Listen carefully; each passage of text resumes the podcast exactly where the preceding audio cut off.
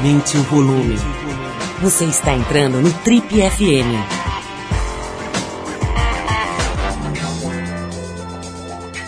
Oi, eu sou o Paulo Lima e a gente começa agora mais uma edição do Trip FM, que é o programa de rádio da revista Trip. Já são mais de 32 anos no rádio brasileiro.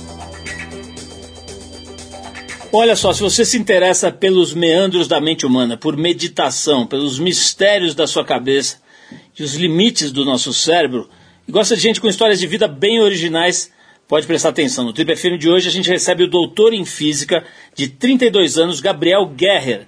O Gabriel trabalhava num ramo mais convencional da física quântica, se é que existe algum ramo convencional dessa ciência.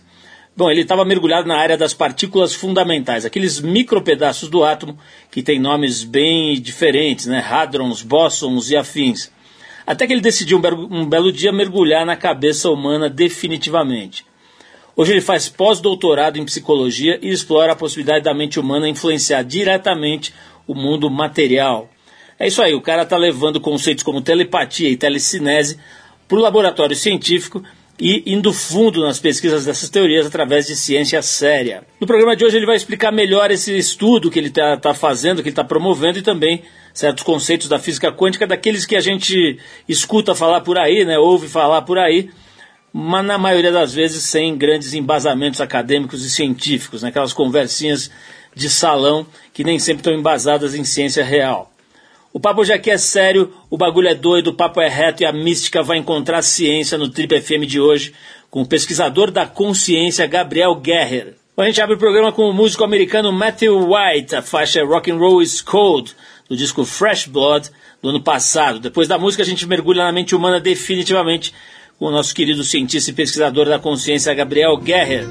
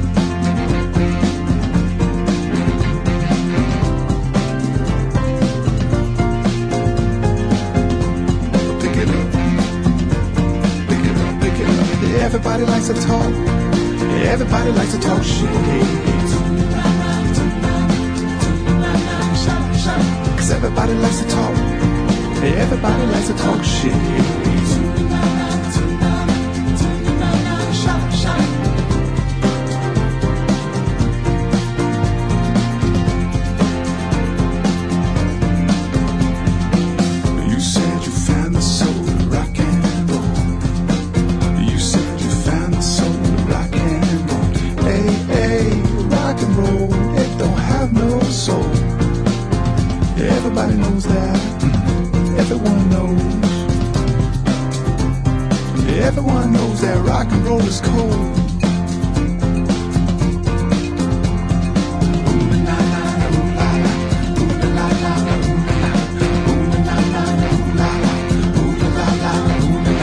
Everybody likes to talk. Everybody likes to talk shit. Ooh la la, ooh la la, ooh la la la,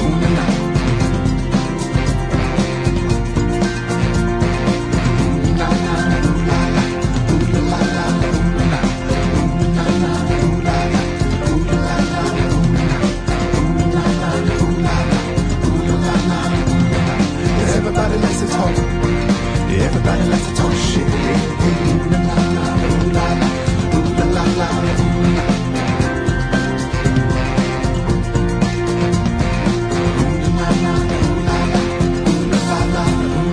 Você está no Trip FM.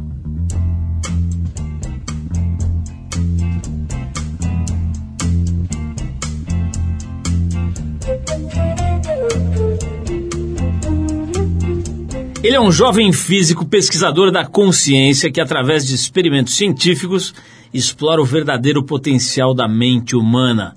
Formado em física pela Universidade Federal do Paraná e doutor e mestre em física pelo Centro Brasileiro de Pesquisas Físicas do Rio de Janeiro, ele atualmente está fazendo um pós-doutorado em psicologia pela USP.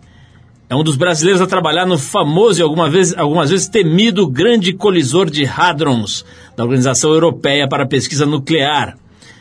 Esse cara abandonou uma promissora carreira numa área mais convencional da física quântica, se é que existe uma área convencional da física quântica, para mergulhar num campo mais incerto, que se mistura com o místico e que, infelizmente, gera uma enorme resistência no famoso meio acadêmico. Nossa conversa hoje aqui no Trip FM é com Gabriel Guerrer, que toca nesse momento lá na USP o projeto Interações Mente-Matéria, um estudo que investiga a capacidade da mente humana de interagir com o mundo material. E também vai fazer um curso, agora vai ministrar um curso agora chamado Física Quântica, Imaginando o Invisível, no Impact Hub, que fica aqui em São Paulo, nos dias 9, 10 e 11 de setembro. Depois a gente fala para vocês o endereço. Gabriel, antes de mais nada, é um prazer te receber aqui. Seja bem-vindo aos nossos estúdios bastante materiais, como você pode ver aqui, bastante luxuosos.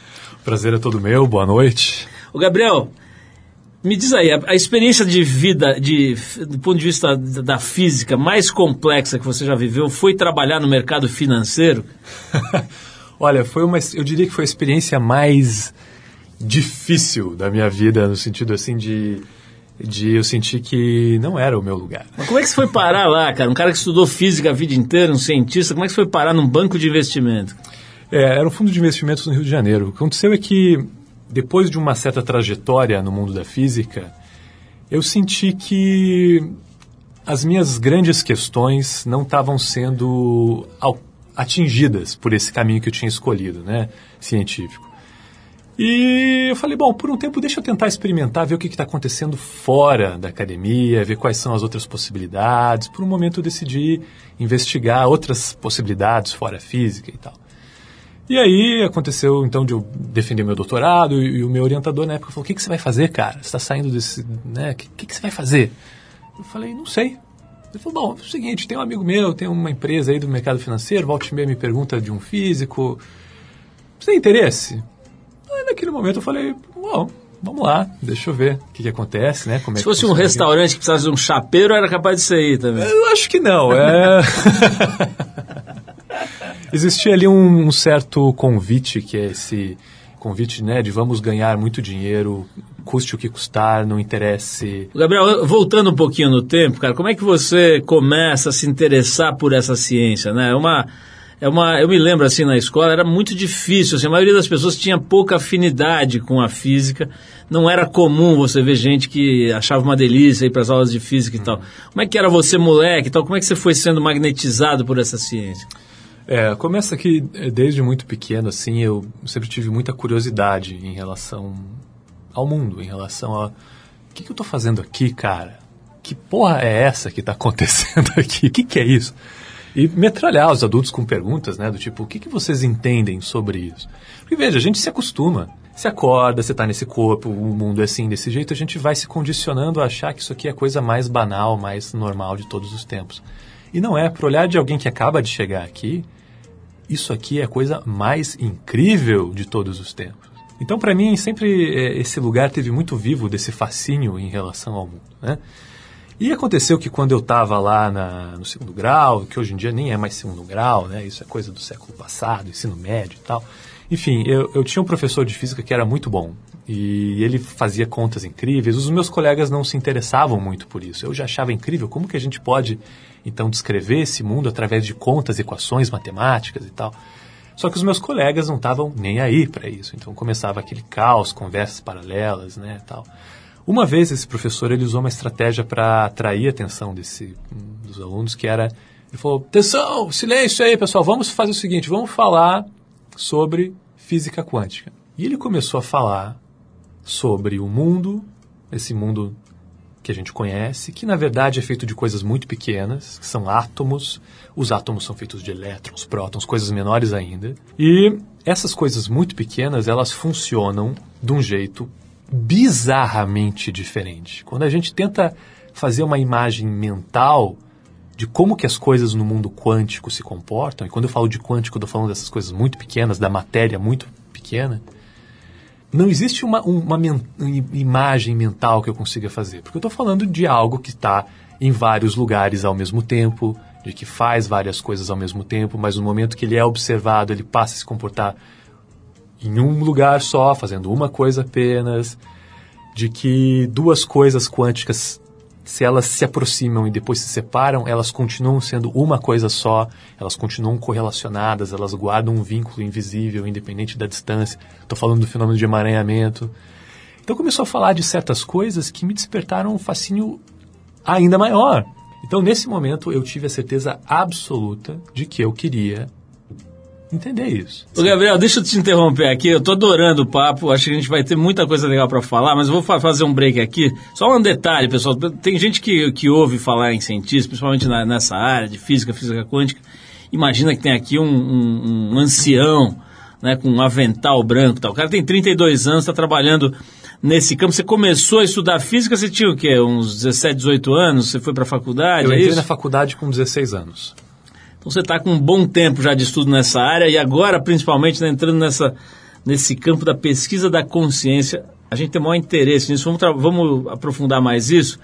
Mas eu vou aqui tocar um som, Gabriel, dos Novos Baianos, eles se reuniram agora, né? Fantástico. Depois de 17 anos afastados, vão fazer uma série de shows pelo Brasil, já fizeram um show aqui em São Paulo, muita gente foi, quem foi disse que foi demais.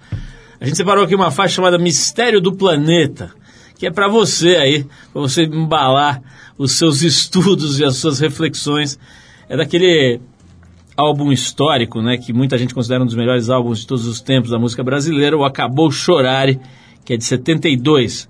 Depois da música a gente volta com o nosso pequeno cientista Gabriel Guerrer, 32 anos, um homem que está em busca do conhecimento absoluto. Vamos ver se ele consegue. Vamos lá então, Novos Baianos, a gente já volta com o Gabriel aqui, conversando com a gente hoje sobre física e consciência.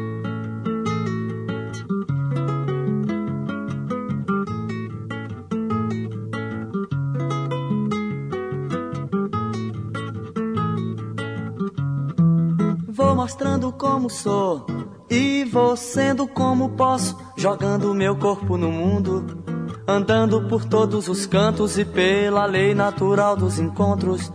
Eu deixo e recebo um tanto e passo aos olhos nus ou vestidos de lunetas, passado, presente, participo sendo o mistério do planeta.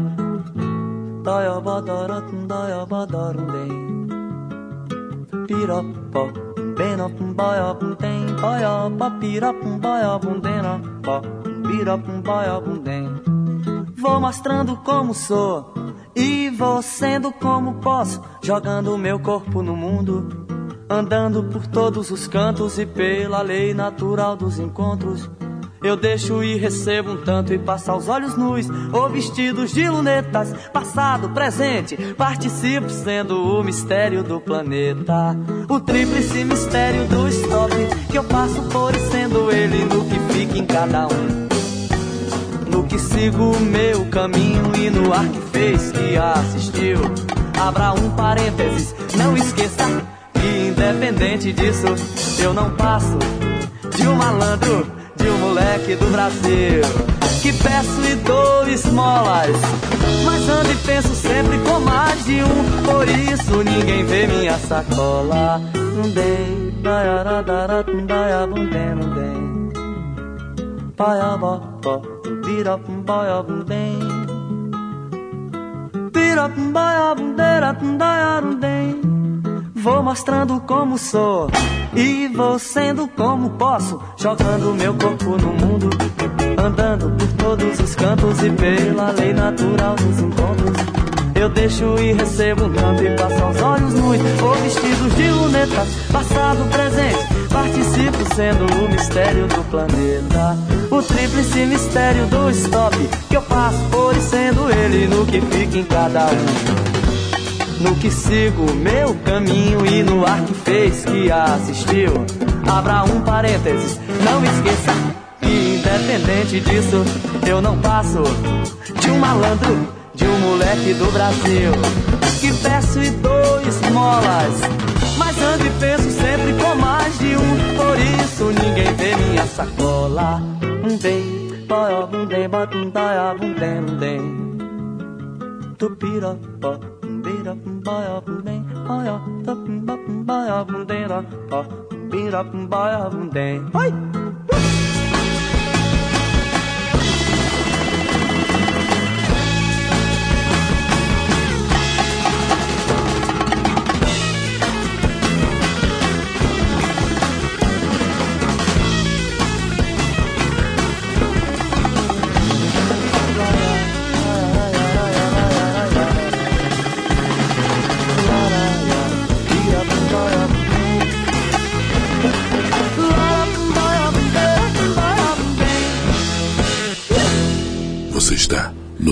FM.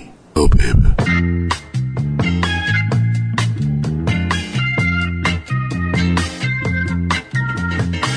Legal, estamos de volta aqui hoje conversando com o pós-doutorando em física e pesquisador da consciência, Gabriel Guerrer, 32 anos, cara que está estudando coisas absolutamente fascinantes. Gabriel, a gente estava conversando aqui enquanto a gente ouvia aqui os Novos Baianos, cara. Aliás, você sabe que vocês leram a minha mente, né? Se eu fosse escolher uma música, eu acho maravilhosa essa música. Você acha que assim, Eu temos, teria escolhido essa, entendeu? temos poderes aqui Vocês- eu acho que paranormais? Tá rolando algo aqui interessante. São os hadrons do Alê aqui que estão funcionando.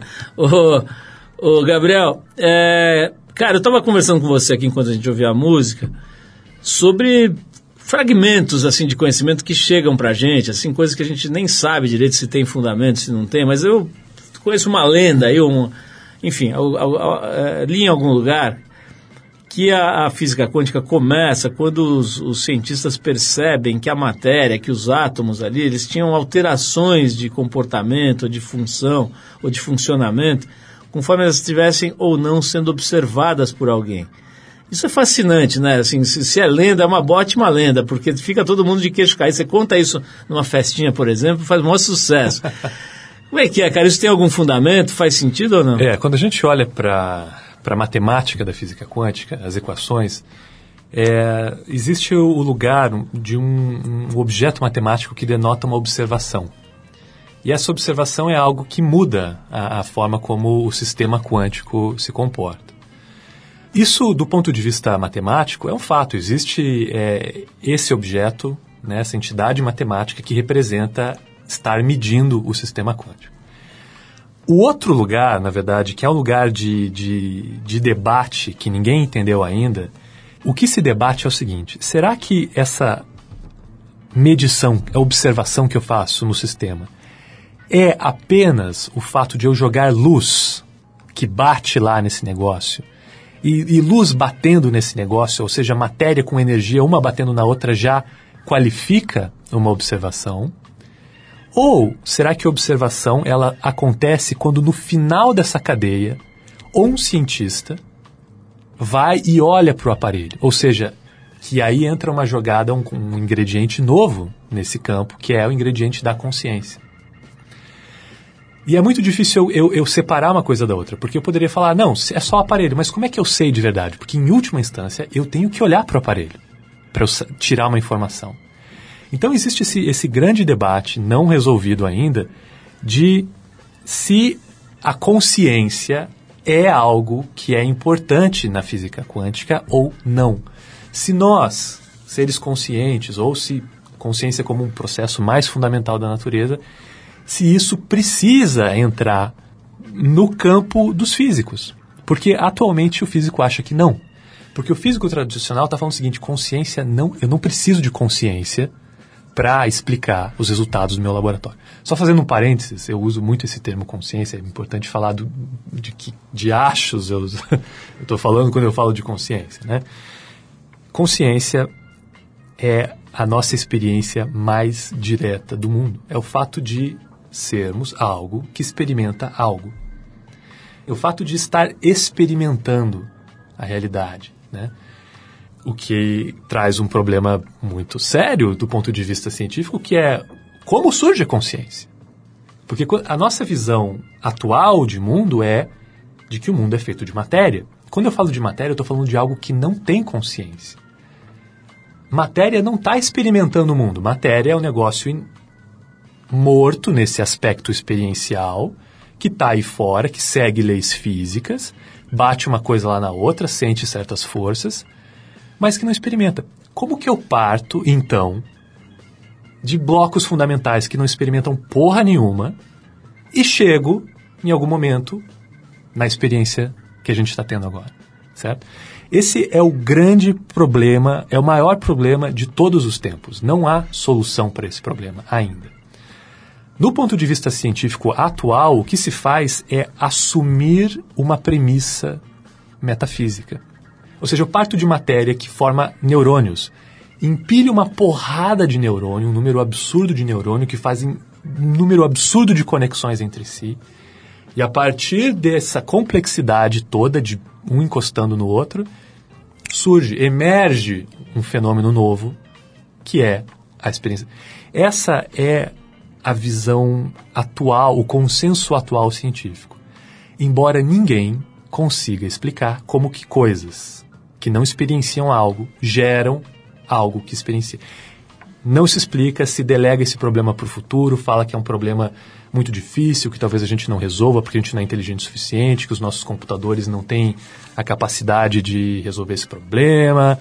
Enfim, outra possibilidade de dialogar com isso é assumir que consciência não é um produto do cérebro, mas sim uma espécie de um ingrediente tão fundamental da realidade quanto a matéria.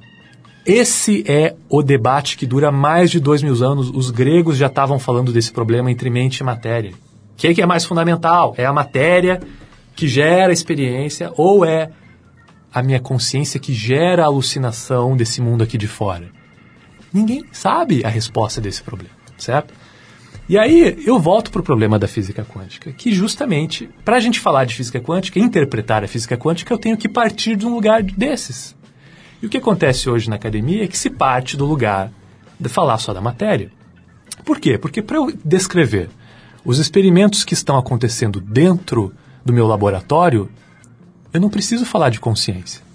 Consciência é um ingrediente caro, no sentido de que não existe formalismo teórico para falar disso, é algo invisível no sentido de que ninguém sabe onde é que está isso, ninguém sabe que região do cérebro que é responsável. Então é um ingrediente. Imagino que começa a te aproximar também de campos que são muito complicados para a ciência, né? como a filosofia, como a religião, como essas, essas outras correntes de pensamento que estão tentando entender também em alguns casos há milênios, né? Perfeito. Quando Como é gente... se forma a consciência. Deixa eu te interromper um pouquinho, Gabriel, porque a gente precisa parar para tocar uma música aqui, mas eu vou voltar, cara. Eu quero falar dessas. Por exemplo, me ocorreu aqui, né, que algumas das maiores instituições é, educacionais do mundo, as grandes universidades, estão fazendo há, há, décadas, né, talvez até há séculos, estudos com substâncias alteradoras da consciência, né? Tem trabalhos incríveis lá em Stanford sobre isso. Enfim, o próprio LSD surge, né, de uma pesquisa em laboratórios científicos e tal, de, de alteradores de estado da consciência. Vamos falar um pouquinho sobre isso também. Legal. Mas antes, você, vou, não, olha, não tem nenhuma analogia aqui é, é, é, inconsciente com essa coisa de substâncias alteradoras de estado, mas a gente vai tocar o Peter Tosh, que é um dos grandes ícones do, do, da reggae music jamaicana, né? Já morreu o Peter Tosh há algum tempo, o nome Uma dele grande coincidência, né? original, absoluta, originalmente chamado de Peter McIntosh. A gente vai tocar a faixa Can't You See, do disco Mystic Man, de 1979, que acho que é o que você tem vontade de dizer para certos acadêmicos por aí, né? Gabriel, Can't You See? Vamos ouvir na voz do Peter Tosh. Essa faixa a gente volta já já para conversar com o físico e pós-doutorando no assunto, Gabriel Guerrer, hoje aqui com a gente no Tribo FM. Vamos lá, Peter Tosh, Can't You See?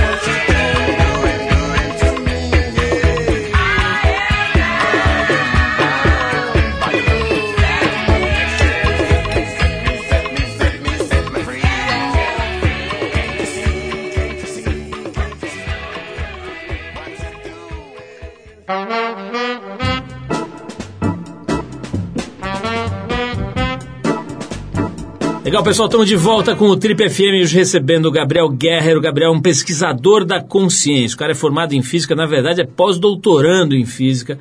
Está estudando isso a sério, a fundo e há muito tempo. Gabriel, a gente estava falando aqui de coisas absolutamente incríveis sobre essa história de tentar definir o que é consciência. A consciência é ou não é fundamental, se ela é mais fundamental ou menos do que a matéria. São assuntos, enfim, que, que pô, só você está estudando aí há, há décadas, né? E o mundo está estudando há milênios. E, e ninguém Milhares de entendeu nada, ninguém né? Basicamente. Ô, Cara, me fala uma coisa, você que está acompanhando assim, do- do lado acadêmico, a meditação, né? A meditação é uma coisa que é praticada há milênios, né? É, é, em especial na Índia, em, enfim, em partes da Ásia e tal. outras partes da Ásia. Existe comprovação científica de, de que a meditação é, é, mexe com o sistema, com a matéria e também com a consciência? Você conhece trabalhos desse tipo ou não? É, cada vez mais tem surgido pesquisas né, sobre meditação, sobre como isso afeta fisiologia, afeta inclusive a questão do bem-estar e etc. Né? E é interessante isso, né? Que a meditação que até um certo tempo atrás era algo restrito a filosofias, caminhos e questões assim ligadas ao misticismo, ela vai entrando cada vez mais, né? na nossa cultura. Agora, o que eu acho muito interessante é que quando a gente remonta essas traduções antigas e o papel na meditação dessas traduções, a gente fala de uma técnica que ela não é da maneira como é apresentada ali não é necessariamente para fazer o sujeito se sentir melhor ou coisas do tipo, né? O que acontece muito, bom, quando a gente fala dessas traduções, a gente está falando de uma técnica que se aplicada de tal maneira conduz a um tipo de experiência que revela algo para esse sujeito em relação à constituição do mundo. Essa é a mensagem, digamos, de várias tradições milenares que, que cuja meditação é uma das suas ferramentas, né? De que existe algo muito interessante que acontece quando você senta, fecha o olho e explora a realidade pela via da consciência. Essa é a mensagem que é entregue sistematicamente. Agora que o nosso sistema aí atual, que não dá muita bola para a consciência, meio que se apodera dessa ferramenta para fazer as pessoas produzirem mais, né? No seu, ou seja, é isso. Assim, eu, eu não sou contra, eu acho que meditação é uma ferramenta muito interessante, mas eu acho curioso perceber essa essa diferença também, né, de, de, de propósitos, aplicações e, e etc. Sim, aquela pausa de meia hora no escritório do Google, o pessoal dá uma meditadinha e depois voltar a trabalhar, é isso? Para trabalhar, para produzir mais, porra, para trazer mais dinheiro para a empresa. Ô, Gabriel, é, eu citei aqui, cara, a gente sabe que várias uh, universidades tal trabalham há décadas, talvez há séculos, não sei, explorando as possibilidades através de, de, de elementos químicos, né, de, e, e mesmo de ervas, de plantas, né? Hoje tem toda essa conversa sobre o Daime, né? sobre, sobre que tipo de efeito ele tem, por exemplo, no sujeito que é dependente químico. Tem mil estudos exploratórios aí, no sentido de que é, vale a pena é, mergulhar no entendimento, né? tentar entender melhor como é que funciona o cérebro, como é que funciona o, o, o a fisiologia do cérebro, né? que a gente sabe muito pouco sobre isso, né? Você tem algum contato, cara, com esse tipo de estudo? Cruza com o teu trabalho esse tipo de, de, de pesquisa?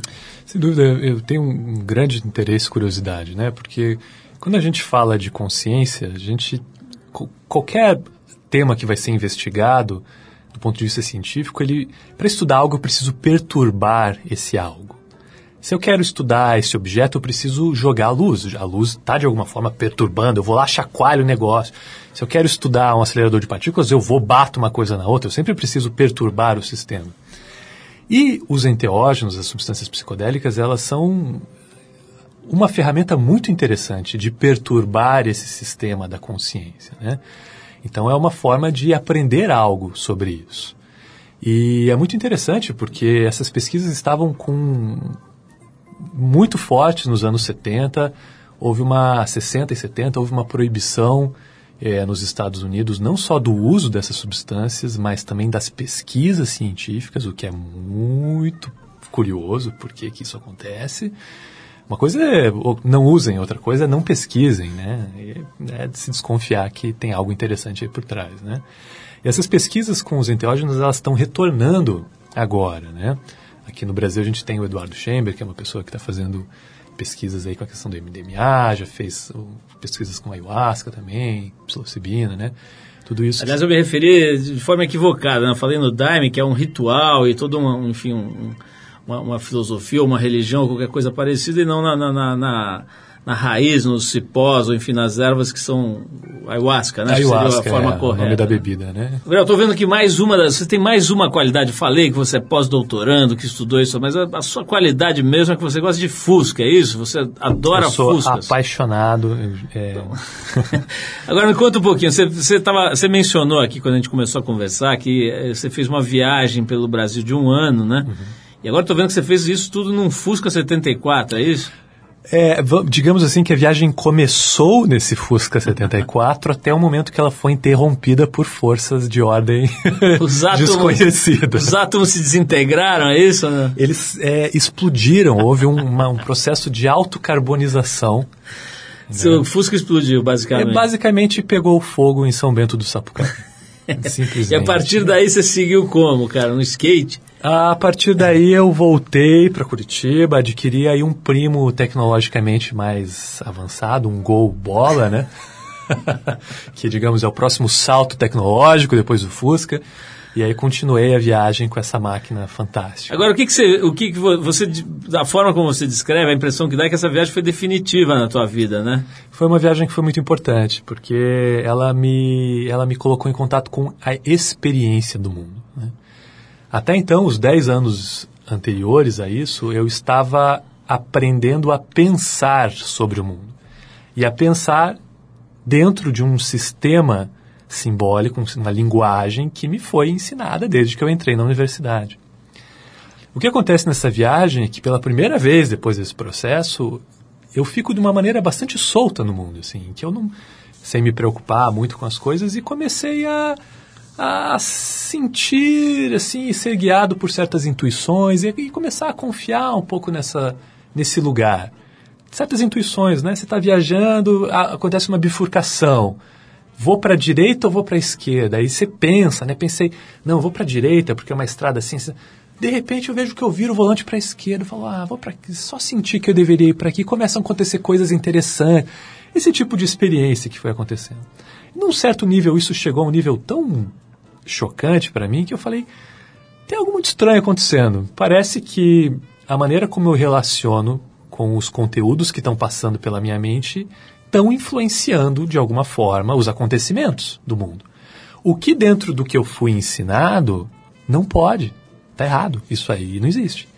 Por outro lado, eu estava tendo experiências desse tipo que desafiavam a minha a visão de mundo que eu fui catequizado. Então foi a partir desse processo. E claro que me põe em dúvida, no sentido de, pô, será que é mesmo? Será que eu não estava viajando na paçoca? Então, ao mesmo, o que aconteceu é que isso me abriu para questionar certos, é, certas ah, verdades que me foram ensinadas em relação ao mundo. Então, hoje em dia, eu atuo questionando certas certezas e levando essas, essas perguntas para o laboratório, que é a forma que a gente tem científica de se relacionar com isso. Eu estou percebendo aqui que, o- que o seu laboratório mais eficiente até hoje foi o Fusca 74, né? O laboratório. Vamos falar um pouquinho, Gabriel, da sua vida pessoal aqui. Eu quero saber, eu já te falei aqui antes da gente começar a gravação que tinha uma amiga minha, que tem uma amiga que estudou física, e ela era meio tratada como um bicho estranho na comunidade. Tá certo que ela é mais velha que você, então ela é uma outra época, mas acho que não sei se mudou muito. Ela tá, também por ser mulher, na época era a única aluna da, da, da- da turma dela, é, ela se sentia assim meio um bicho esquisito. Eu quero saber de você, como é que era isso aí, como é que é isso na tua vida. Vamos falar, vamos falar disso, mas a gente vai tocar agora um som aqui de uma cantora francesa chamada Constance Amiot. A faixa é Resonance, do disco Blue Green Tomorrows, de 2012.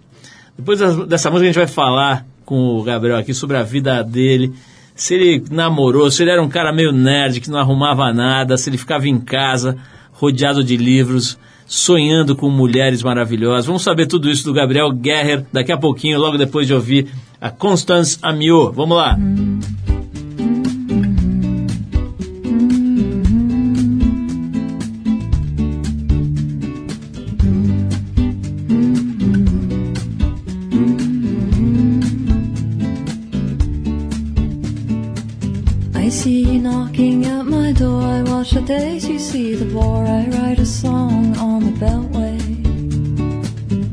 see them fall, you see them rise. I flip some coins, you play guitar. I see you rising on the doorway.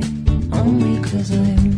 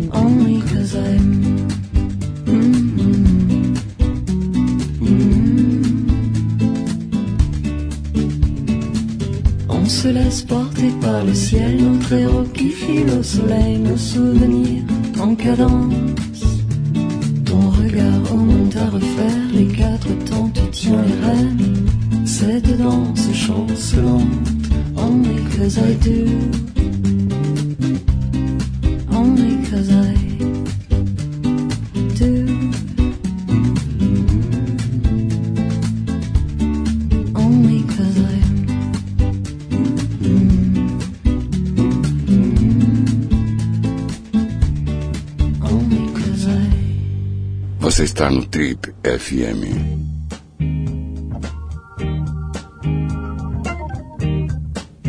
Estamos aqui hoje conversando com o cientista Gabriel Guerrer. O cara estuda física de verdade, ele é pesquisador da consciência, tem feito trabalhos muito interessantes nessa área de tentar entender a cabeça humana, o comportamento humano e fundo nisso. Gabriel, falando em comportamento humano, cara, como é que era o seu quando era moleque, né? Eu estava falando aqui antes da gente parar para ouvir música que tem exemplos aí de pessoas que se dedicam à ciência que se sentem às vezes meio bicho fora d'água, peixe fora d'água e tal. Como é que era para você, cara? A, a tua conversa, por exemplo, era de difícil? Você se sentia meio precisando de um, de um tradutor? Ou, é, é bastante, não só pra, na ciência, mas tem gente que, enfim, intelectuais e tal, muitas vezes se queixam, cara, de não, não serem entendidos mesmo, de não se encaixarem, de não se sentirem encaixando no mundo. Já teve algum tipo de sensação dessa? Basicamente todo dia da minha existência até hoje. Eu vejo, o físico, ele, ele passa por esse lugar, assim, né? De pensar em coisas diferentes, em... Ou seja, acaba ficando uma criatura, um caricata, né? Assim, e eu posso dizer que eu não sou diferente. Eu passei por esse lugar da adolescência bastante nerd, adorava ficar na frente de um computador e tal, né? O que me trouxe habilidades incríveis que eu uso hoje em dia, né? Mas em termos das relações humanas, eu acho que eu só vou ficar um pouquinho mais normal, assim, mais pra frente. Gabriel, me conta um pouquinho, cara, o que, que, que é hoje o teu trabalho lá na USP, essa pesquisa que você está fazendo atualmente, assim, em termos leigos, como é que você, se fosse, se fosse, fosse explicar isso num tweet, assim, em poucas palavras, cara, o que, que é exatamente que você está que você tá trabalhando lá? É possível? Eu investigo a possibilidade da intenção afetar o mundo material à distância. Tem, tem alguma coisa, não sei, não sei se eu estou completamente equivocado, mas me remete um pouco é, ao trabalho do Nicoleles ali. Tem, não tem nada a ver, quer dizer, o que ele está fazendo num- é, é completamente outro planeta, né? Ele está tentando fazer mover É. equipamentos com a força do cérebro, mas é outra história. É, né? às, às vezes o pessoal chama o trabalho de Nicoleles de telepatia, mas é o uso do termo é equivocado, porque telepatia assume que não tem cabo, não tem nada mediando a troca de informação. No caso dele, tem cabos que ligam o cérebro com os equipamentos, né? Então, não dá para chamar, porque telepatia vai assumir então que há uma troca de informação por uma via que é fisicamente desconhecida. A gente não entende, não é eletromagnético, não é, não é. Você consegue dar algum exemplo prático de coisas que vocês estão fazendo no laboratório que as pessoas consigam entender com facilidade? Não? Sim, é, existe um experimento ah, que tem um equipamento que é bastante sensível a perturbações, porque está acontecendo uma, uma experiência de física quântica lá no meio. Ah, então, é por ter essa questão de que se eu interajo, se eu observo o sistema, ele, ele é perturbado, ele é muito sensível a isso, a pergunta que eu faço é colocar um ingrediente a mais nessa experiência, que é a consciência. Ou seja, vão ter pessoas que entram na sala onde esse experimento está acontecendo e tentam, a partir da sua atenção focada e intenção de alterar o funcionamento do equipamento, alterá-lo. né? Então fica o experimento fica alternando entre momentos em que você tem a intenção agora de mudar o que está acontecendo lá, e outro momento você relaxa, altera e relaxa. E aí eu consigo olhar para o equipamento depois e ver se nos momentos de atenção ele estava funcionando de uma maneira diferente ou não. Agora, quando você procura gente para participar desse experimento, você procura gente que tem mais habilidade, que desenvolveu algum tipo de habilidade, ou sei lá, com meditação, outras técnicas ou não? Certo.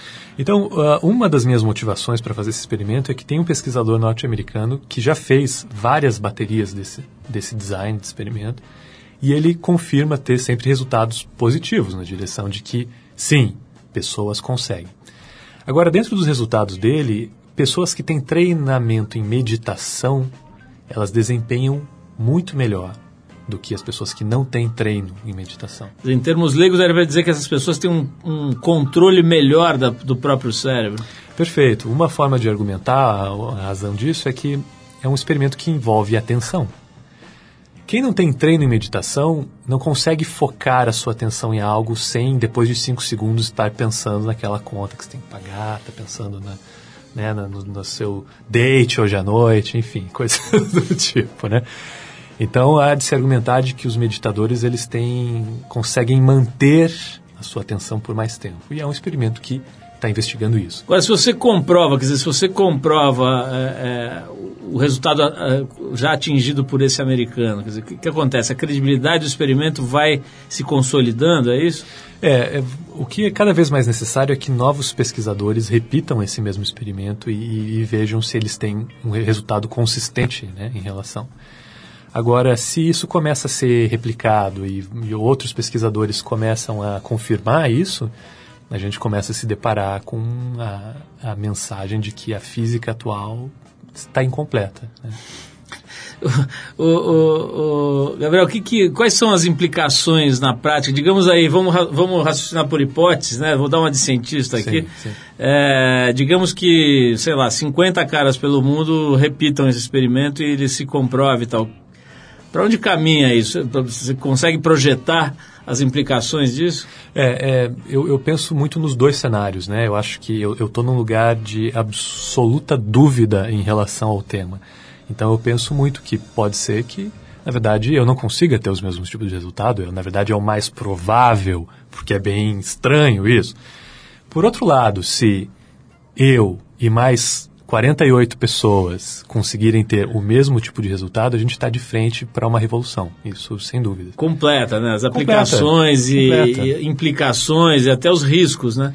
completa riscos né, de como que isso vai ser usado. Porque veja, se eu estou falando que o meu conteúdo mental pode afetar um, um objeto que está distante de mim e que isso não acontece por nenhuma via que a gente conhece, qual é a real distância? O que, que me separa desse objeto? Num certo sentido, isso está falando que eu e esse objeto, em algum lugar onde essa realidade aqui é processada, a gente não tem distância. Pensa no- nas implicações culturais disso. Porque o nosso paradigma atual é de separação, é de competição. Eu sou eu, você é você. Se eu e esse posso influenciar, entende? A gente começa a falar e começa a se encontrar com a mensagem que é entregue pelas doutrinas milenares, místicas, desde sempre. A mensagem é consistente, é quando você explora a tua consciência num nível bastante profundo, você chega lá num lugar que você percebe que tudo está conectado, de que essa percepção de que eu sou um indivíduo, eu, que a gente chama de ego, isso é uma grande ilusão, que a base da realidade é uma interconexão profunda. Essa é a, mensagem sistematicamente entregue pelos místicos. Se esses experimentos forem se encaminhando nessa direção, a gente começa a olhar para os místicos e falar: uau, talvez eles estejam certos. Gabriel, me fala pra gente fechar aqui, cara, como é que vai ser esse curso? Esse curso é um curso pra gente que já está, eh, digamos, iniciada no tema, que já conhece, que já leu, ou é pra quem tiver curiosidade? Esse curso é um, é um processo que eu tenho desenvolvido há mais de três anos, uma, uma maneira de falar sobre física quântica para um público leigo. Ah, e talvez um pouco diferente do que tem por aí, eu, eu me coloco para falar da física quântica apresentando a problemática relacionada à física quântica e não assumindo um lugar de certeza absoluta, Algumas pessoas vão falar de física quântica assumindo de que a física quântica prova que a consciência é a coisa mais fundamental de todas e que a existência da alma e coisas desse tipo.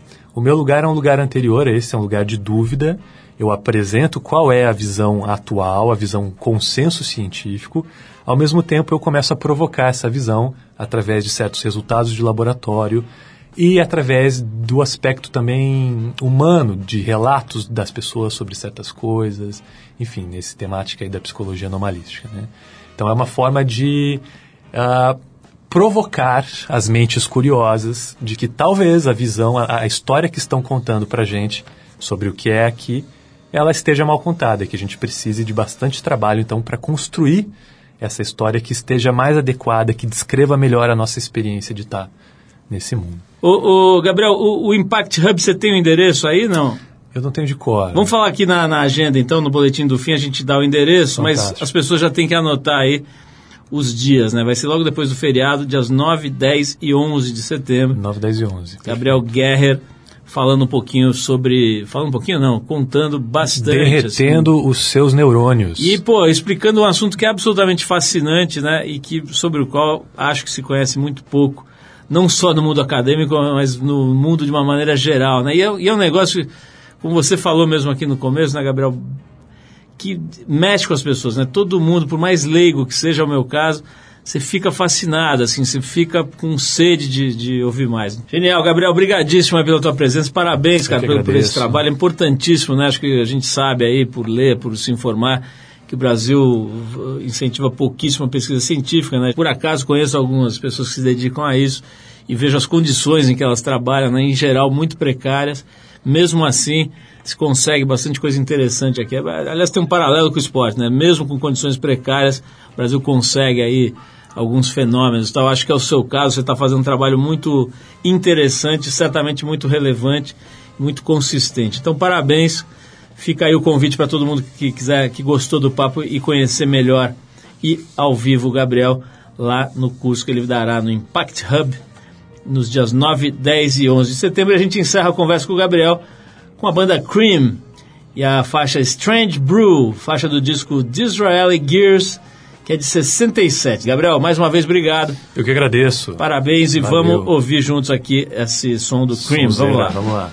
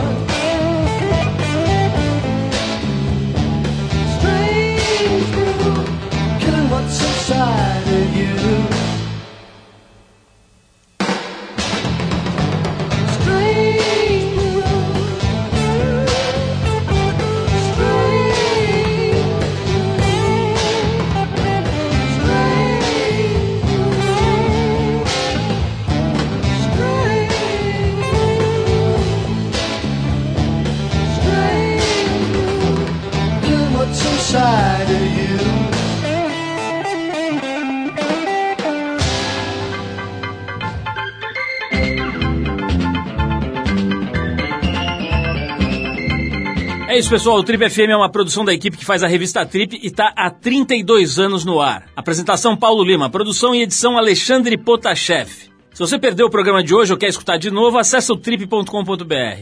Lá você vai encontrar um arquivo com centenas de entrevistas feitas por aqui nos últimos 15 anos. Você pode baixar essas entrevistas escutar na hora que quiser e onde você quiser. Quer falar com a gente? Escreve para radio@trip.com.br. E para ficar mais perto do nosso trabalho, procura a gente no Facebook, Revista Trip. E na semana que vem a gente volta nesse mesmo horário com mais um Trip FM. Abração, até a próxima.